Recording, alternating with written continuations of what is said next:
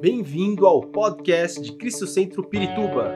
Para ficar sabendo sobre tudo de nossa igreja, acesse cristocentro.org.br ou siga-nos através do Facebook e Instagram como Cristo Centro Pirituba. Você também pode ver essas e outras pregações no formato vídeo em YouTube barra Cristo Centro Pirituba Oficial. Seja bem-vindo à nossa casa apostólica. Nós terminamos hoje um tema, nós vamos deixar os avisos para depois. Nós terminamos hoje um tema. Nós estamos falando sobre dimensões proféticas e nós temos ensinado sobre esse tema durante esse mês, todo mês de setembro. E o mês que vem, que começa, é, domingo que, que vem, nós estamos aqui. Não é domingo, não é o primeiro. Do, não, domingo é dia 3, dia 2 então, é, primeiro domingo do mês, nós temos ceia, tem, vai ter, nós vamos ter eleições, mas nós vamos ter culto normal. Você pode votar pela manhã, vir para o culto, ou pode voltar pela manhã, vir à tarde, ou voltar à tarde, vir no culto de manhã, você escolhe. Mas é importante que você primeiro vote e esteja na casa de Deus. Nós é, estamos nos preparando para começar um tema novo sobre como vencer, vencendo o inimigo, porque sempre no mês de outubro nós, nós temos um tema de guerra espiritual. Sempre nós tratamos sobre guerra espiritual, porque cremos que o mês de outubro é um mês apropriado para isso. Hoje nós vamos terminar. Né? E ah, nós temos ensinado, nós temos falado aqui que a igreja ela é profética. O que significa ter uma dimensão profética. É, quando nós falamos sobre dimensões, ou falamos sobre profético, ser profético, a gente sempre tem que entender que isso tem uma, uma questão de tempo. A igreja, ela tem a capacidade de entender os tempos. Por isso, uma das coisas que a Bíblia diz que nós devemos fazer é estar preparados. Nós devemos ser pessoas que estão ou que estejam preparadas sempre. Jesus disse: vocês devem se preparar, porque vocês não sabem é, a que hora da noite virá o ladrão. Porque se alguém soubesse a hora que entraria o ladrão na casa, não deixaria o ladrão entrar. Mas o ladrão não avisa: olha, amanhã vou roubar a tua casa. Porque se ele fizer isso, você vai estar preparado. O Senhor disse: mesmo assim, sem saber que dia e que hora o ladrão virá, você deve estar sempre preparado. Isso é profético. Profético é discernir os tempos. Agora, de, nós sabemos como igreja o que vai acontecer conosco. Nós temos a capacidade de discernir de Deus os tempos que virão e estarmos preparados. E quando nós lemos os evangelhos, quando nós lemos os livros, o livro de Atos, tudo que Jesus fez, tudo que está escrito nas cartas no Novo Testamento, está escrito para que a gente entenda, para que a gente saiba o que Deus vai fazer e estejamos preparados. A Bíblia é extremamente profética nesse sentido. Então a Bíblia não é apenas um livro que nos traz conhecimento. não é o propósito da Bíblia que a gente adquira conhecimentos, mas que a gente conheça o propósito de Deus para nós. Que a gente saiba o que Deus quer fazer, para que a gente se encaixe no propósito de Deus para a nossa vida. O propósito de Deus. A Bíblia não contém apenas fatos históricos, ela contém eventos que são extremamente proféticos. Quando você lê os evangelhos de Jesus Cristo, o livro de Atos, as cartas do apóstolo Paulo, você tem que entender que aquilo que está ali é o que Deus quer fazer para nós, conosco, hoje também. O Senhor está dizendo, isso que está escrito aqui é para vocês também. No domingo é, retrasado, eu preguei pela manhã e eu usei o texto em Apocalipse, quando o Senhor disse para João: sobe aqui, que eu vou te mostrar porque ele estava, ele estava tendo um momento profético com Deus. E o Senhor diz assim: sobe aqui, sobe a um nível mais alto, isso fala da presença de Deus, porque eu vou te mostrar as coisas que vão acontecer. O que quer dizer isso? Que aquilo que vai acontecer aqui já está acontecendo lá nos céus. O Senhor disse: Eu vou te mostrar o que vai acontecer. Se o Senhor vai mostrar o que vai acontecer, quer dizer que o que vai acontecer na dimensão de Deus, na presença de Deus, já está acontecendo. E ser profético significa entender, que saber, conhecer que aquilo que Deus, aquilo que está acontecendo na presença de Deus é o que vai acontecer conosco aqui nessa terra. Então nós somos um povo que sabe, que entende, que discerne o que Deus quer e o que Deus vai fazer. Então quando a gente diz assim, Deus vai fazer grandes coisas na sua vida, isso não é errado, isso não é uma frase é, é, repetitiva ou é, isso é uma verdade. Amém?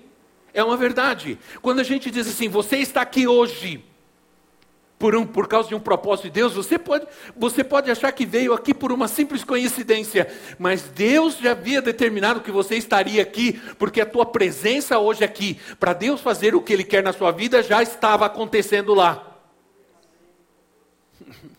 No propósito de Deus, já estava determinado que você estaria aqui hoje, que Ele vai abençoar, Ele vai tocar a tua vida e Ele vai fazer o milagre que você espera, que você precisa. Isso é ser profético.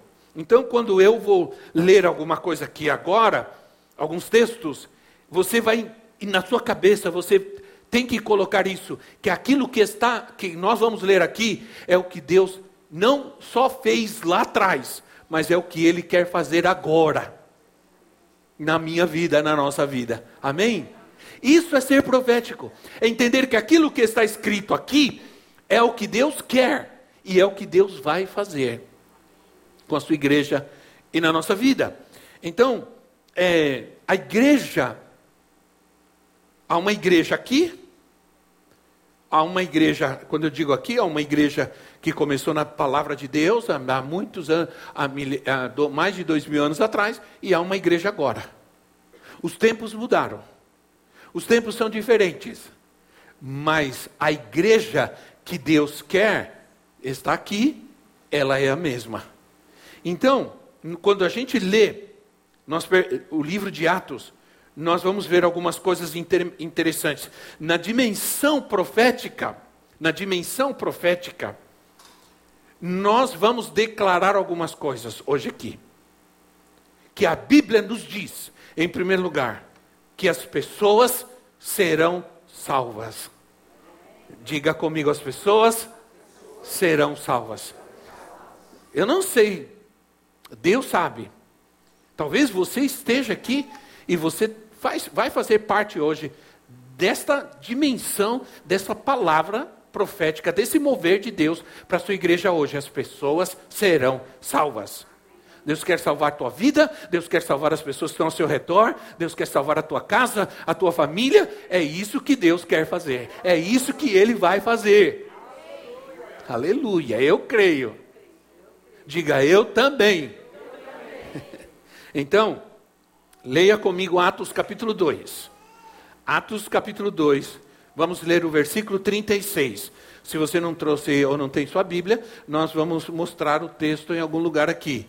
Nós estamos sem as coisas aqui, mas vai aparecer por aqui. Né? Diz assim, Atos 2, 36 a 40. Portanto, que todo Israel fique certo disso. Esse Jesus, a quem vocês crucificaram, Deus o fez Senhor e Cristo. Quando ouviram isso, os seus corações ficaram aflitos, e eles perguntaram a Pedro e, os outro, e aos outros apóstolos: Irmãos, que faremos? Pedro respondeu: Arrependam-se e cada um de vocês seja batizado em nome de Jesus Cristo para o perdão dos seus pecados e receberão o dom do Espírito Santo. Pois a promessa é para vocês, olha só, a promessa é para vocês, é para os seus filhos e para todos os que estão longe para todos os quantos, para todos quantos o Senhor, o nosso Deus, chamar. Com muitas palavras os advertia e insistia com eles: salvem-se desta geração corrompida. Os que aceitaram a mensagem foram batizados, e naquele dia houve um acréscimo de cerca de 3 mil pessoas na igreja. As pessoas foram salvas. As pessoas foram salvas. E como foram as pessoas? Como elas foram salvas? Porque esse é o momento em que Pedro prega a palavra depois da ressurreição de Cristo, depois que veio o Espírito Santo sobre a igreja, Pedro se levanta e prega para uma multidão de pessoas. E ele diz, ele mostra o propósito de Deus. E ele diz: o propósito de Deus é salvar o perdido. Por isso, Jesus morreu na cruz por seus pecados. Porque o propósito de Deus é salvar as pessoas. E naquela no, naquele, naquele dia, não sei se era noite, se era dia, na, provavelmente era dia, é, mais, mais de 3 mil pessoas foram salvas. Isso que aconteceu aqui, Deus quer continuar fazendo hoje. Ele quer salvar vidas. Aí, as pessoas, elas, para, ser, para, para serem salvas, elas tiveram que responder a dois princípios. Primeiro, que Jesus crê que Jesus morreu na cruz pelos seus pecados e, em segundo lugar, se arrepender. Se arrepender. Pedro diz assim: aqueles a quem você, aquele a quem vocês crucificaram, Deus o ressuscitou. Aquele que vocês rejeitaram, Deus o amou e o exaltou. Aquele que vocês trataram como escravo, Deus lhe deu um nome que é sobre todo nome, e ele foi chamado Senhor. Não importa o que o mundo diga ou o que o mundo pense a respeito de Jesus, o Pai o exaltou e o tornou Senhor sobre todas as coisas e sobre a nossa vida também. Ele quer ser Senhor sobre a tua vida. Então a Bíblia não, não nos traz apenas um conhecimento de Deus. Ela nos mostra o propósito de Deus. E o propósito de Deus é que você creia em Jesus como teu Senhor. Isso é importante. Na, na, na quinta-feira, não sei se alguém esteve aqui na quinta-feira, na quinta-feira nós temos um culto de libertação, culto de cura. Foi um culto maravilhoso. E durante a ministração, em que nós chamamos as pessoas para orarem, um, um, um, homem que estava aqui veio e, nos, e, e, e se aproximou aqui e ele disse: Eu quero hoje entregar a minha vida a Jesus. Assim, espontaneamente. Então eu desci e fiz uma oração com ele, de renúncia. Fiz uma oração entregando a vida para Jesus. Agora, por que isso aconteceu? Porque o Senhor quer salvar. Amém? O Senhor continua salvando. O Senhor quer salvar. O arrependimento é um ato divino que transforma o homem.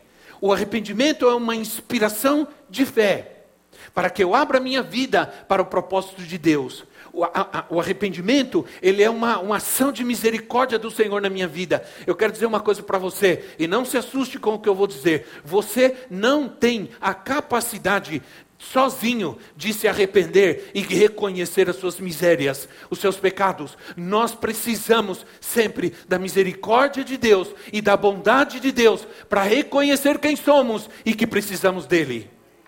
E que sem ele nós não somos nada. Sim ou não? A Bíblia diz que nós estávamos mortos em nossos pecados. Isso é uma pessoa morta, ela não tem capacidade de decidir, de pensar, de reconhecer nada. Nós estávamos mortos em nossos pecados, mas o Senhor, na sua misericórdia, veio sobre nós e nos salvou e nos libertou. A nossa salvação é um milagre, é o resultado do, da misericórdia e do propósito de Deus. Por isso você está aqui hoje. Amém? E aí, o arrependimento nos traz a promessa do Espírito. Aí é o que o Senhor disse: aquilo que vocês estão vendo aqui, esse derramamento do Espírito, essa salvação, é a promessa de Deus para você ele diz para as pessoas que estavam lá naquele momento: para vocês, para os seus filhos, para os filhos dos seus filhos e todos que virão depois, todos a quantos o Senhor chamar. Essa promessa é para todos. Então eu estou incluído nisso. E você também. Diga eu também. Aleluia. Entenda que profético é isso. Quando João foi aos céus, em visão, e ele diz que ele viu uma grande multidão, eu estava lá. Eu, quando leio esse texto, eu sempre digo, eu estava lá. Pode ter certeza que ele viu minha carinha lá. E ele me viu dando glória a Deus lá. Já que eu sou pentecostal mesmo, então. Né? Ele me viu dando glória a Deus lá. Porque lá vai ter pentecostal, vai ter presbiteriano, batista, vai ter to, todo aquele que é salvo em Cristo. Então, uns vão estar dando glória a Deus lá, outros vão estar tranquilos. É, eu vou estar tá dando glória a Deus. Se eu dou glória a Deus aqui, imagina no céu. Ha! Eu vou arrebentar lá. Né? Não vou deixar ninguém em paz. Porque o céu é um lugar de glória mesmo. Né? Então, o arrependimento, ele nos traz a promessa. Quando eu me arrependo, a promessa vem sobre a minha vida. Estamos prontos para orar e para crer na salvação da sua casa, na salvação da tua família, na libertação da tua casa, na libertação da tua família. Eu estou pronto para crer e ver isso acontecer. E quantos vocês estão? Quantos querem ver isso acontecer na tua vida, na tua casa, em nome de Jesus? Estamos prontos para orar pela salvação da tua família, pelo milagre na tua casa. Agora, as pessoas serão salvas. Quantos creem? Mas as pessoas também e eu estou profetizando: as pessoas serão curadas. Serão curadas. Atos capítulo 3. Vamos ler Atos capítulo 3, versículo 1 a 8. Lemos Atos 2, vamos ler agora Atos 3. Estou trazendo aquilo que Deus, dizendo para vocês profeticamente, aquilo que Deus fez naquele tempo. Ele, ele está fazendo e vai fazer hoje também, porque Ele é o mesmo. Deus não muda seus propósitos nem suas intenções. Então diz assim, Atos 3, de 1 a 8. Certo dia, Pedro e João estavam subindo ao templo, na hora da oração, que era às três horas da tarde. Estava sendo levado para a porta do templo chamada Formosa um aleijado de nascença, que ali era colocado todos os dias para pedir esmola aos que entravam no templo. Vendo que Pedro e João ia entrar no pátio do templo, pediu-lhes esmola. Pedro e João olharam bem para ele, e então Pedro disse: Olhe para nós. Olha que coisa forte. O homem olhou para eles com atenção, esperando receber deles alguma coisa. Disse Pedro: Não tenho prata nem ouro, mas o que eu tenho, isto eu lhe dou. Em nome de Jesus Cristo, o Nazareno, ande. Segurando-o pela mão direita, ajudou a levantar-se, e imediatamente os pés e os tornozelos do homem ficaram firmes. E de um salto pôs-se em pé e começou a andar. Depois entrou com ele no pátio do templo, andando, saltando e louvando a Deus. Aleluia. Isso é um milagre. Agora, por que esse milagre está aqui? Por que está registrado para nós esse milagre? Porque Deus, o Senhor, profeticamente, dentro dessa dimensão profética que nós vivemos, o Senhor está dizendo: aquilo que eu fiz aqui, aquilo que aconteceu aqui, é que eu quero que aconteça sempre na minha igreja. Quando o Espírito está agindo, quando o Espírito de Deus age, sempre vai haver cura, porque os sinais seguirão aqueles que creem. Os sinais aconteceram. Quais foram os sinais? O milagre, a salvação, a ressurreição dos mortos, o poder de Cristo se manifestou. E depois ele olha para nós e diz assim: ele olha para seus discípulos e diz assim: os sinais, esses sinais seguirão aos que crerem. Isso se refere a nós. Isso quer dizer que se não vemos muitos milagres, isso não é porque Deus não quer fazer, mas é porque nós não estamos crendo. Sim ou não, irmãos? Essa que é a grande realidade. É porque nós não estamos crendo. Quando o Espírito age, sempre vai haver cura. Ora, esse homem sentado na à porta do templo representa muitas coisas. Primeiro, a condição do homem sem Deus, sem Cristo. Se você, no capítulo 4 de Atos, versículo 20, 22, 22, se eu não me engano, fala que esse homem tinha mais de 40 anos. E aqui diz que ele era paralítico de nascença. Ele tinha mais de 40 anos. E todos os dias ele era levado sem, e, e, e, e o sentavam na porta do templo a porta do templo. Aquele homem representa a paralisia e a pobreza em que o mundo vive hoje. A paralisia e a pobreza espiritual. Porque nem sempre aquele que tem dinheiro é rico, e nem sempre aquele que não tem dinheiro é pobre. Porque a maior pobreza é a cobiça, é a ganância, porque diz: qual é a diferença entre um ganancioso e um pobre? Nenhuma, os dois são pobres. Então, a condição do homem sem Cristo, provavelmente aquele homem estava muitos anos, muitos anos naquela rotina. Ir ao templo, era levado, porque ele não podia ir sozinho, ele era levado, e ele esperava receber uma esmola. Isso mostra como a religião é impotente. A religião não se preocupa. A religião, a religião não está preocupada com a condição das pessoas realmente.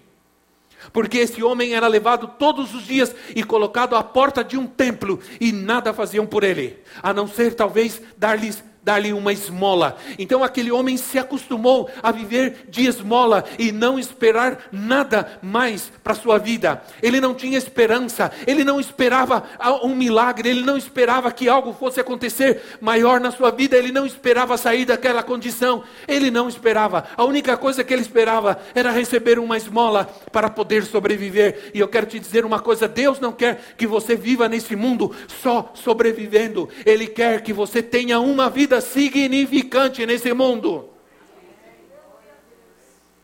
Ele quer que você faça algo importante ainda nessa terra. E tenha uma vida de propósito, uma vida significante. Aquele homem, a única coisa que ele esperava era receber alguns trocados para poder sobreviver. É muito chato só sobreviver. Por isso a Bíblia diz que Jesus veio para nos dar vida, não sobrevivência. Vida, diga comigo, vida.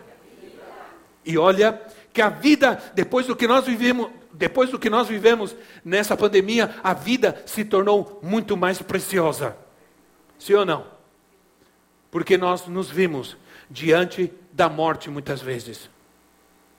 Então, minha gente, na sua misericórdia, o Senhor sempre está disposto a nos abençoar integralmente. Ele quer nos abençoar. A Bíblia diz que Ele nos dará mais, mais do que nós, infinitamente mais, diz a Bíblia. E essa palavra é importante. Ele nos quer dar infinitamente mais do que pedimos e pensamos. É o que Deus nos quer dar. Você pensa que algo que você precisa e necessita de um milagre, saiba que Deus é, é poderoso para fazer muito mais e Ele quer fazer muito mais. Quando eu estava estudando esse texto, eu me lembrei de uma experiência que eu tive. É, há anos, quando a gente estava, eu e minha esposa, no campo missionário. Nós estávamos em Guatemala, América Central, nós, vivemos, nós vivemos é, quase três anos servindo a Deus em esses países da América Central. México, Guatemala, Honduras, Nicarágua, Salvador, Costa Rica, todos esses países trabalhando, servindo a Deus, pregando o Evangelho. Isso há 32 anos atrás. E um dia, eu fui enviado para pregar em uma igreja. Ah, meu filho, o André, estava pequeno. A, a, a minha esposa, a ficou com a minha filha e ele. E eu fui. Era perto da cidade, da capital, de Guatemala era num bairro distante. Eu fui. E a igreja tinha, era um te, o templo embaixo e o pastor morava em cima. Tinha mais dois andares em cima. E eu cheguei mais cedo, porque o pastor disse: venha mais cedo, vamos tomar um café, vamos conversar. E eu cheguei mais cedo, subi na casa do pastor e estava conversando com ele. De repente, ele me contou que a filha dele, que era uma moça que cantava na igreja, que ministrava, que dançava, que ministrava louvor. Fazia já um tempo, um bom tempo, que ela teve um problema, que ela estava com um problema sério na coluna e ela não conseguia mais andar direito, não conseguia fazer mais nada e estava de cama o tempo todo. Ele falou: neste momento, estava para começar o culto, ele disse: no momento ela está no quarto dela e ela está já deitada porque ela não consegue caminhar, não consegue fazer mais nada e ninguém sabe o que acontece. Era uma moça jovem ainda. E eu, tomando café, de repente, o Espírito Santo falou comigo e eu disse para ele, pastor, posso orar pela sua filha? Posso orar por ela? Aquilo me, me tocou. Por que, que hoje, infelizmente, às vezes a gente a, a, manifesta alguma doença, antes da gente é, orar, a gente corre para o médico. De tanto medo que a gente está vivendo. Sim ou não, irmãos? Sejamos sinceros. A gente corre para o médico. Não estou dizendo que você não deve ir ao médico nem tomar remédios, não. Isso não é, não é o que eu estou dizendo. O que eu estou dizendo é que, antes de qualquer coisa, pense que Deus, que o Senhor quer curar que ele pode curar, que ele ainda cura. Aí ele disse: Pode sim, eu vou mandar avisar que você vai orar. Aí eu, passou um tempinho, nós subimos. Ela estava lá no último andar, subimos, tinha bastante escada para subir. Subimos, e quando eu entrei no quarto, você percebia que aquela moça já estava há bastante tempo ali, naquela cama. E eu entrei, e nós oramos, e eu orei por ela. Eu pedi que elas eh, eh, ajudaram ela a se sentar na cama, orei por ela, orei pelas suas costas, orei pelas suas pernas. orei e disse: Senhor, o Senhor pode, o Senhor pode. O Senhor quer e o Senhor vai curar essa moça. E descemos, descemos, fomos para o templo, começou o culto. Quando começou o culto louvor, de repente abre a porta do lado lateral e ela entra dançando ela entra dançando. Todo mundo se assustou, porque ninguém imaginou, todos sabiam, a igreja estava orando por ela, os pais choraram, ela entrou dançando e adorando ao Senhor. Eu me lembrei, porque quando eu vi, é, quando eu li que este homem entrou no templo dançando e saltando e adorando ao Senhor, eu me lembrei imediatamente desse milagre que Deus fez. Ele ainda faz milagres. E nós precisamos crer. O mundo precisa ver. Por isso, quando Pedro e João chegam, aquele homem estava ali, ele esperava algo para receber uma esmola ou algo. E Pedro diz assim: olhe para nós. Por que será que ele disse isso? Hã? Você já pensou por que, que isso está registrado tão, tão assim, né? Claro, um detalhe que a palavra de Deus faz questão de deixar anotado. Olhe para nós. Isso é o que nós precisamos dizer a esse mundo hoje. Olhe para mim. Porque sabe, a nossa vida ela ela fala muito mais do que as nossas palavras muitas vezes. Sim ou não, irmãos? Mais do que as nossas palavras. Isso é o que nós vamos dizer a esse mundo. Olhe para nós e vejam a Cristo. Sabe, esse é o maior evangelismo que nós podemos fazer. Às vezes você, alguém diz assim: "Ah, eu queria tanto falar de Jesus, mas eu não sei como, eu não sei como fazer. Eu não tenho, ah, eu não sei direito, eu não tenho muito conhecimento, eu não conheço a Bíblia". Deixa eu te dizer uma coisa. Você não precisa de teologia para falar de Jesus. Você pode chegar para uma pessoa e dizer assim: "Olhem para mim. Eu era assim, assim e assado. Eu era sem vergonha, eu era pilantra. Eu mentia, eu bebia, eu era desonesto, eu traía minha esposa, eu vivia na pornografia, eu tinha vícios, mas um dia me encontrei com Jesus e ele mudou a minha vida. Então, olha para mim, olha o que ele fez em mim, porque o que ele fez em mim, ele vai fazer em você também. Ele pode fazer na sua vida também. Olha para mim. O mundo está precisando de ver gente que tenha capacidade de dizer: olha para a minha vida, para você ver a Cristo, para você ver o poder de Deus, o milagre que Ele pode fazer. A misericórdia que Ele teve comigo, Ele quer ter na sua vida também. Uma vez, e eu vou resumir a história, eu estava, eu estava em Guatemala dirigindo, estava meu filho André, minha filha, a moça que ajudava a cuidar deles. Eu estava dirigindo o carro da missão, eu ia buscar alguém à noite. E quando eu atravessei uma avenida, veio um homem bêbado. Eu estava numa van. Veio um homem, um carro bêbado, e bateu, e a van virou. Ela virou, com a força do impacto, ela virou, e saiu arrastando assim, por um bom, um bom, um bom pedaço. Meu filho que está aqui, ele caiu. Ela tinha um vidro grande na porta, ele estava na frente, porque naquela época a criança andava. A criança só não andava no teto do carro, né, irmão? Fora do carro, mas dentro andava em tudo quanto é lugar, na frente, atrás, em todo lugar. Hoje, põe cinto, põe cadeirinha. Naquela época não tinha cadeirinha, não tinha cinto, não tinha nada. Todo mundo ia. Ele estava no colo da mãe na frente, quando virou, ele caiu no vidro. E o vidro não quebrou o vidro estava fechado, graças a Deus, se tivesse aberto, ele caía e a van caía em cima dele. Ele tinha nove meses, de onze meses ele tinha. E aí é, vieram as viaturas, bombeiros e tudo mais. Nós, nós saímos, a, minha, a nossa foto saiu na primeira página do jornal mais importante de Guatemala. Meu vizinho falou assim: Eu nasci em Guatemala e nunca saí no jornal. Você está aqui, vai nem dois anos, já está na primeira página do jornal. Falei, pois é, né? Eu tive que fazer alguma coisa dramática para sair na página do jornal. Eu tenho até hoje, esses dias eu estava mexendo, eu tenho lá um jornal guardado, a primeira página.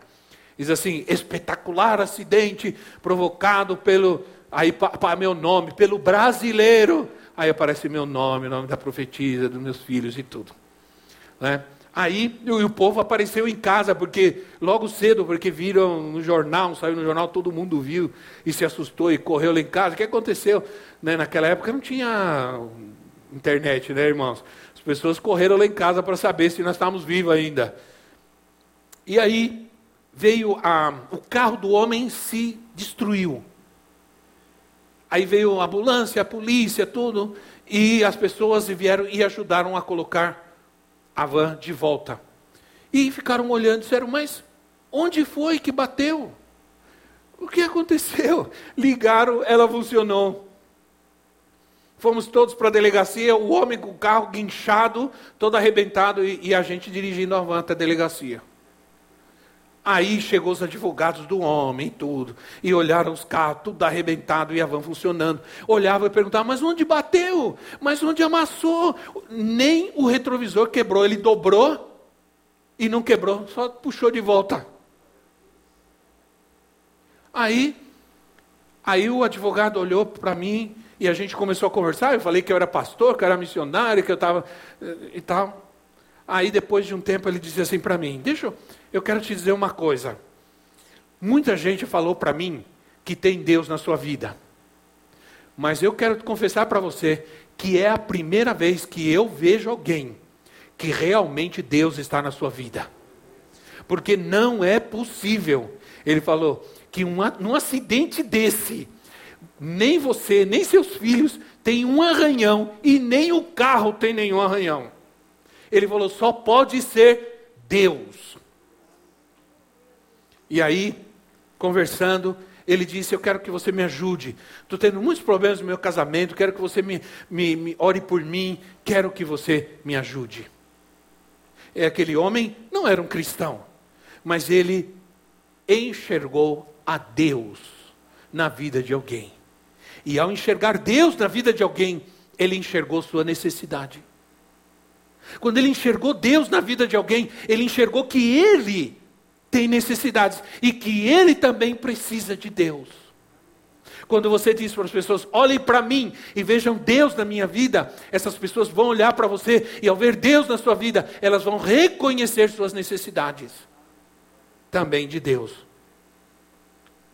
Um, Jesus curou um homem cego no templo. Jesus curou um homem cego.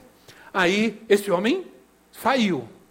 Aí os religiosos, os religiosos ficaram bravos. Eles não estavam nem preocupados que o homem, que é isso que o mundo faz, né? É isso que o mundo vive. Eles não estavam preocupados que o homem era cego, que foi curado. Não. Eles estavam preocupados que o homem foi curado no sábado. Porque é isso que a religião faz. Se preocupa com coisas que não são importantes. Se preocupa com as estruturas.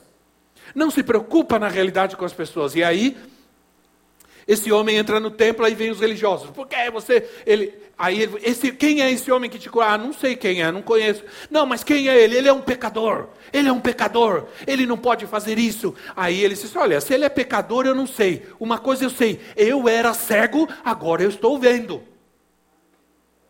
Olhem para mim. Eu era cego, agora eu vejo. Uma coisa eu sei, eu não sei se ele é pecador ou não, mas ele me curou. Ele me curou. Então, eu não tenho prata nem ouro, mas o que eu tenho, isso eu lhe dou. Em nome de Jesus Cristo, ande. Essa é a dimensão do poder de Deus. Amém? É a dimensão do poder de Deus. E finalmente, as pessoas não terão falta de nada. As pessoas serão salvas, amém? As pessoas serão curadas, amém?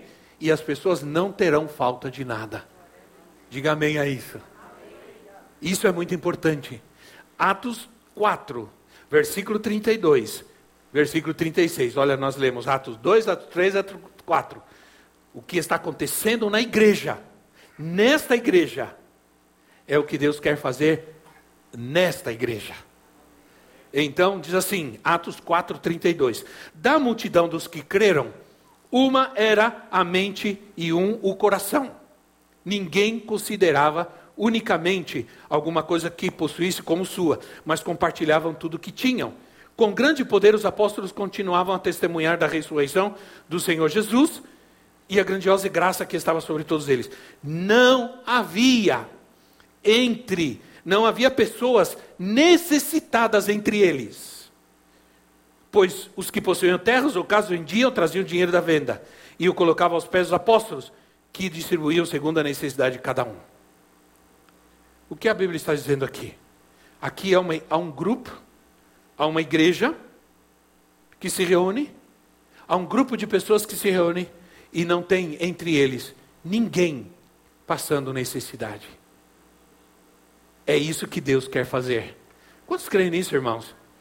Isso não é uma utopia, isso é uma verdade. Você tem que crer nisso, porque você faz parte disso. A salvação, a cura e a provisão de Deus é a dimensão profética da igreja. Vou repetir: a salvação, a cura e a provisão.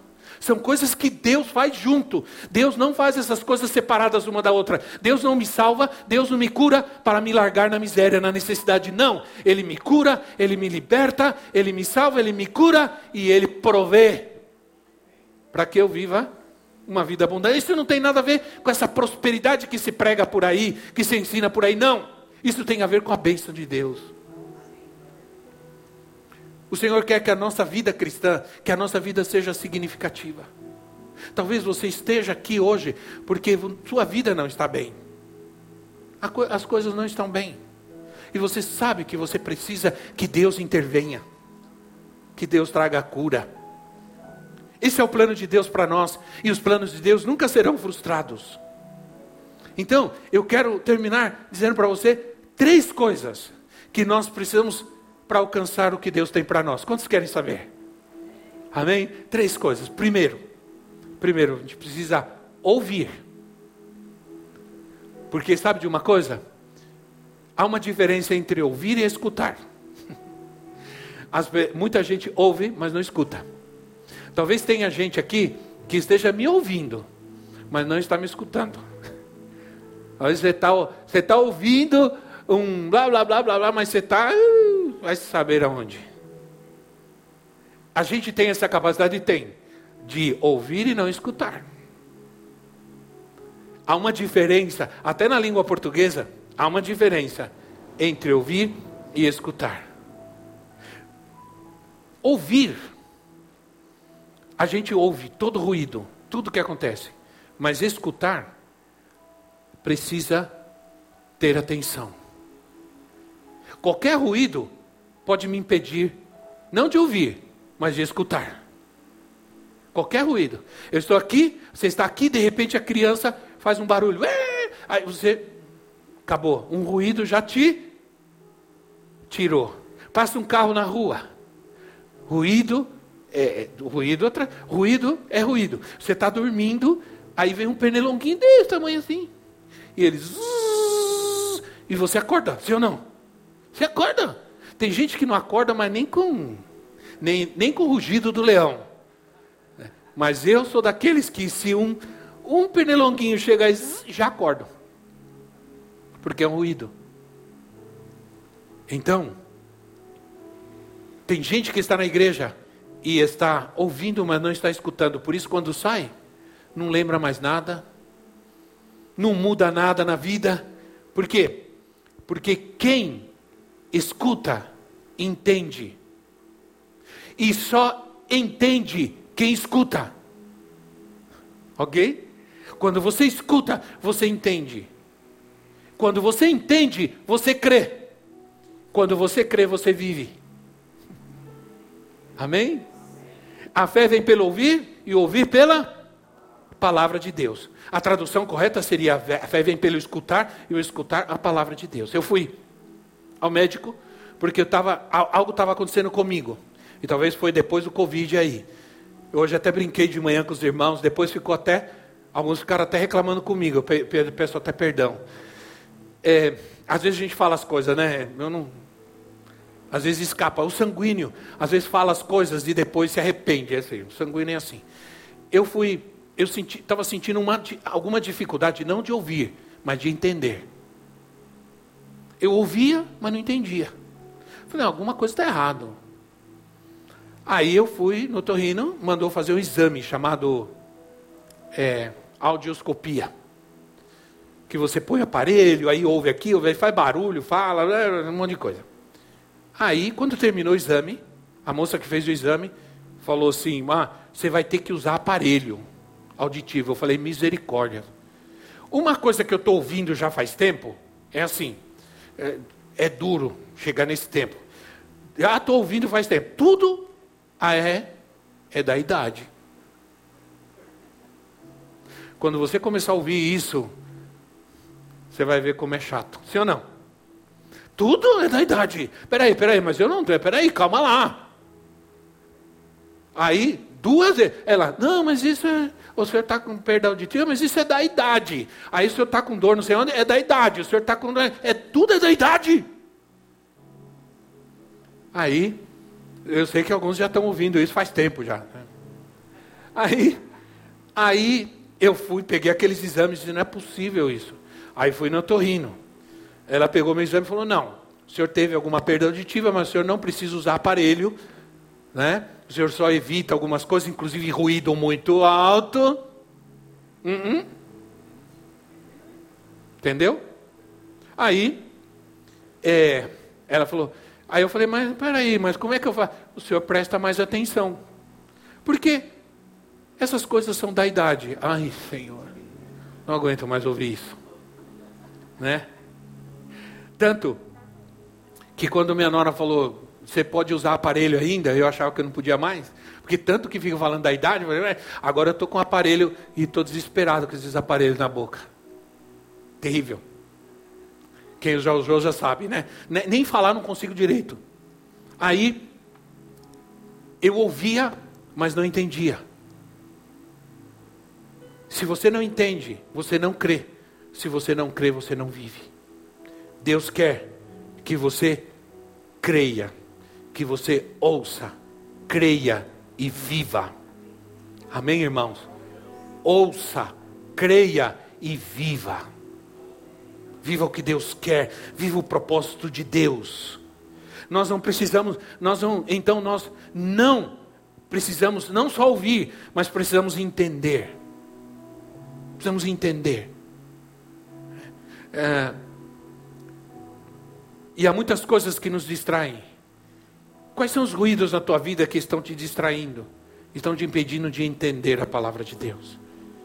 Quando eu leio a Bíblia, de manhã, quando eu leio a Bíblia, no meu tempo de devocional, eu quero entender, então eu leio com cuidado. Às vezes eu estou lendo e de repente eu estou lendo e ao mesmo tempo minha cabeça já está indo no dia que eu tenho que fazer, não sei o quê. Eu estou lendo, mas não estou entendendo, eu só estou lendo. Não, a gente precisa ler e entender para crer e viver. Diga comigo: ouvir, entender, crer e viver. Aleluia. Mais forte, irmãos. Entender, crer e viver. É isso que Deus quer para nós. Quando nós ouvimos, entendemos. Então nós vamos ver o que Deus tem para nós. Vamos entender o propósito. O Senhor está dizendo: tem uma vida significativa para você. Eu tenho cura para você. Eu tenho paz para você, para a tua vida, para a tua casa. Hoje o Senhor nos traz essa palavra e Ele pede para você: entenda, creia e viva o que eu tenho para a sua vida. Vamos nos colocar em pé em nosso lugar. Esperamos que esta mensagem tenha te inspirado e sido uma resposta de Deus para a sua vida. Quer saber mais sobre Cristo Centro Pirituba? Siga-nos nas redes sociais no Facebook, Instagram e YouTube, ou visite nosso site em cristocentro.org.br.